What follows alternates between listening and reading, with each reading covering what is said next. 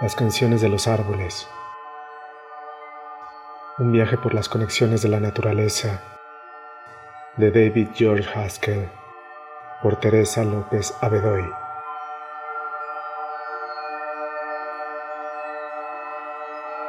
Hace unos años me sorprendió leer En un metro de bosque. Esta obra es la bitácora prodigiosa de un hombre que se sentó sobre la misma piedra todo un año a observar un territorio minúsculo. Sus notas se inician en el deshielo, con una sensación térmica de menos 20 grados. Crecen en la primavera, continúan durante el tórrido verano y culminan al regresar el invierno. Ahora renuevo mi emoción al leer y releer su obra más reciente, Las canciones de los árboles. David George Haskell ha emprendido un viaje provisto de una sofisticada tecnología, hidromicrófonos y micrófonos, para escuchar raíces y plantas de árboles de todo el mundo, desde la gigantesca ceiba amazónica al abeto, la palmera o la secuoya, el prehistórico avellano, el árbol del coso, con el que los japoneses fabricaron papel mil años antes que Occidente, un peral residente de Manhattan o el olivo milenario. Su obra nos muestra que la antigua botánica poética todavía puede llevarnos por caminos inexplorados, cuando el saber científico nos muestra las relaciones recíprocas de la vida a través de la atenta observación auditiva. En las primeras páginas se recuerda que, en la época homérica, se consideraba que el cleos, la fama, estaba compuesta de canciones y que las vibraciones del aire eran la medida y el recuerdo de la vida de una persona. Luego confiesa que se ha dedicado a buscar el cleos ecológico al escuchar las canciones de los árboles. Agudo observador de los bosques, nos aclara que los troncos presentan la apariencia de individuos separados, pero sus canciones surgen de relaciones. Por eso, a diferencia de lo que sucede en la épica, en ellas no se habla de héroes o individuos en torno a los cuales gira la historia, sino de la comunidad de los seres vivos, una red de relaciones recíprocas de la cual los seres humanos también formamos parte. Formamos parte. No hay una naturaleza o un entorno separado de los seres humanos, afirma. Esas redes vivientes no son lugares de unicidad, son espacios en donde se negocian y resuelven tensiones ecológicas y evolutivas entre la cooperación y el conflicto. Esas luchas no suelen desembocar en la evolución hacia seres más fuertes y más desconectados, sino en la disolución del ser dentro de las relaciones. Encerrada en mi casa, al acariciar la mesa de madera o al caminar descalza sobre el piso de piedra, toco la naturaleza reorganizada como explica Haskell, en una segunda vida práctica de los materiales naturales del mundo. En estos días en los que se hace evidente que las fronteras entre los seres apenas sobrepasan la medida del átomo y hasta nuestra identidad molecular es inestable, he regresado a este libro. Entre muchas cosas, me hace recordar que somos mucho más permeables que lo que establecen las autoridades de los estados. Este libro es un auténtico jardín lleno de senderos y rincones preciosos. Un jardín que nos invita a conversar. No sé cómo hablar de él de una manera que haga justicia a las novedades sobre ecología, biofilia y la nueva ética conectada con la naturaleza que sugiere este libro. De entre los muchos subrayados que he hecho este maravilloso libro, he recogido diez que quiero compartir con ustedes.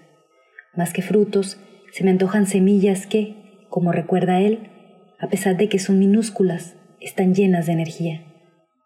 Espero que el silencio que envuelva estos recortes me ayude.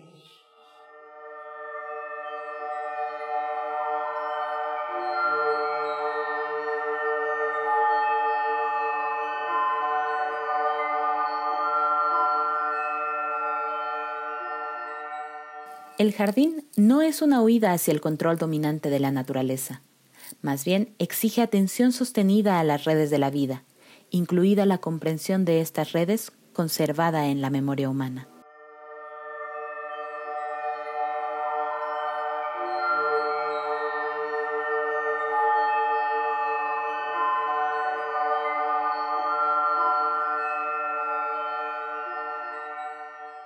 Un árbol es la vida común, un ser que es multiplicidad de conversación.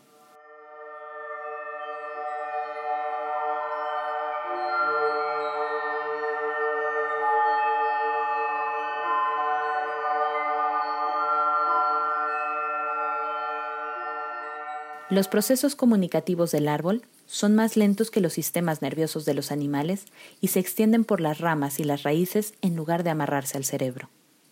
Como las bacterias, viven en una realidad ajena a nuestra experiencia del mundo. Pero los árboles son nuestros maestros de la integración y se distancian de sus células y las conectan con el suelo, el cielo y miles de otras especies.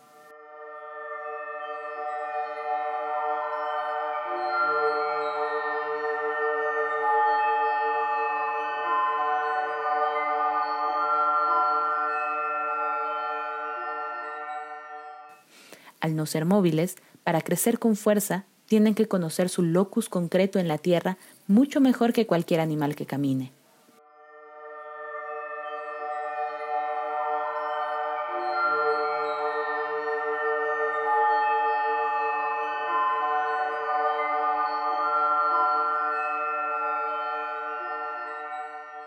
Los árboles son los platones de la biología, a través de sus diálogos, son los seres vivos mejor situados para formular juicios éticos y estéticos sobre la belleza y la bondad del mundo.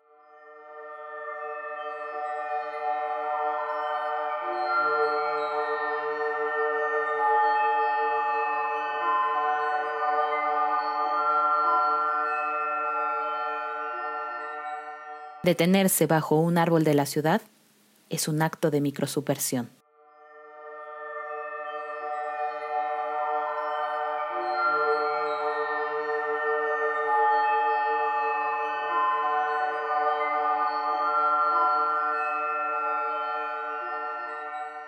Las redes biológicas rara vez están tranquilas mucho tiempo.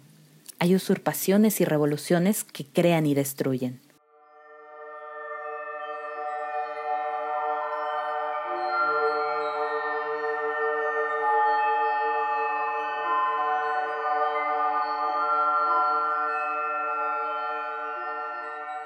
Los pensamientos, las texturas y los ritmos mueren. Son pérdidas dolorosas para los que gustamos de las melodías con las que hemos nacido. En el sonido nuevo y discordante que surge, oímos disonancias y posiblemente una transición hacia nuevas armonías.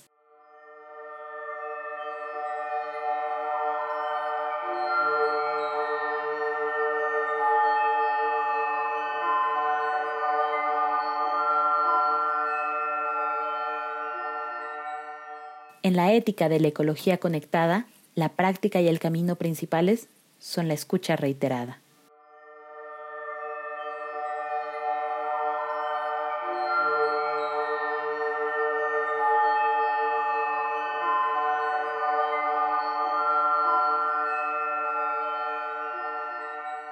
Sus palabras no solo surgirán de su propio ser, sino de todo lo que han cosechado a partir de la experiencia despersonalizada en el seno de la red de los seres vivos.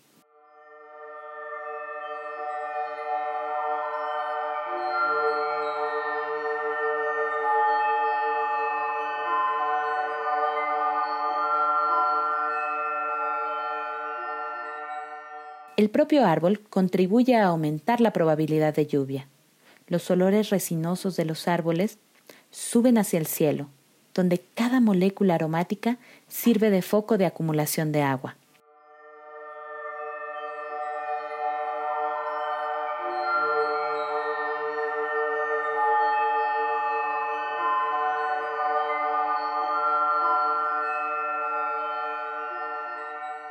Olvidarse del yo a través de una experiencia repetidamente vivida es necesario, porque muchas verdades biológicas solo se encuentran en relaciones que van más allá de los seres.